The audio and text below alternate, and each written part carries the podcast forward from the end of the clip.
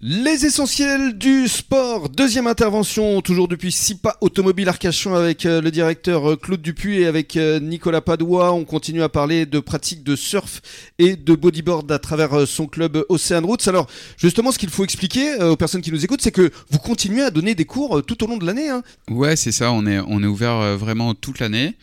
du mercredi au dimanche pendant la période scolaire et tous les jours pendant les, les vacances.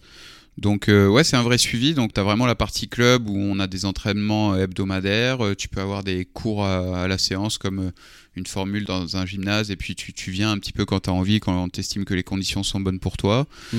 voilà, on essaye de diversifier au plus nos, nos prestations pour voilà, satisfaire un petit peu tout le monde, exactement que mmh. tous les publics puissent s'y retrouver. Quoi. Alors qui vient vous voir au juste, les tranches d'âge et qu'est-ce que vous proposez comme cours? Ok, il y, a, y, a, y, a, vraiment tout le monde. Enfin, y a, on ça démarre à quel âge? Ça démarre à partir. Alors, selon la saison, hein, bien entendu, parce qu'il y a en plein hiver, on prend pas les, les tout petits en dessous de, de 8 ans. Hein. mais euh, sur, sur la partie euh, printemps, euh, été, ça commence à partir de, de 4-5 ans. Euh, après, on a les cours pour les 8-10 ans. Enfin voilà, et on fait vraiment toutes les catégories d'âge. Mmh. Euh, on est spécialisé aussi sur euh, la partie handi surf. Bien sûr, on en a parlé avec Dorian justement vendredi dernier. Ouais, tout à fait. Mmh. Où voilà, on a une, une politique inclusive dont on est très fier et ça depuis pas loin de, de 10 ans maintenant. Et puis après, on a vraiment notre, le, centre de performance, on a le loisir adulte. donc voilà, le dimanche, souvent, c'est réservé au groupe d'adultes. Mmh. On a les, les gens de de 25-55 ans qui viennent euh, faire leur session. Euh, c'est vraiment pas mal. Quelles sont les aptitudes nécessaires pour être un bon euh, surfeur ou un bon bodyboarder? N'y a pas vraiment d'aptitude. Après, si on veut vraiment aller dans l'élite, forcément, il y aura des gabarits types.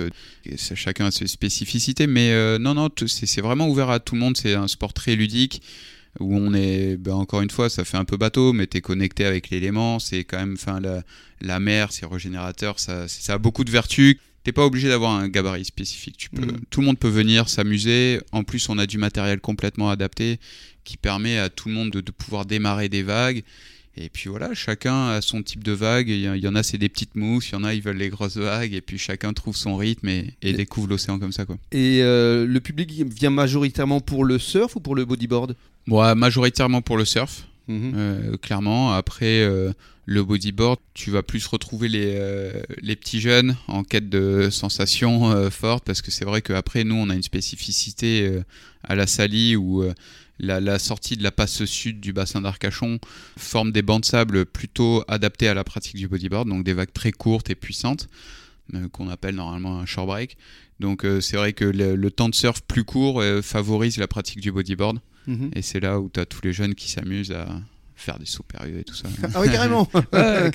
Alors, euh, je reviens quand même à un certain euh, Maxime, parce que c'est vrai que bah, on se connaît bien avec Nico, euh, comme on le disait en début d'émission, et on s'est connus bien avant le surf.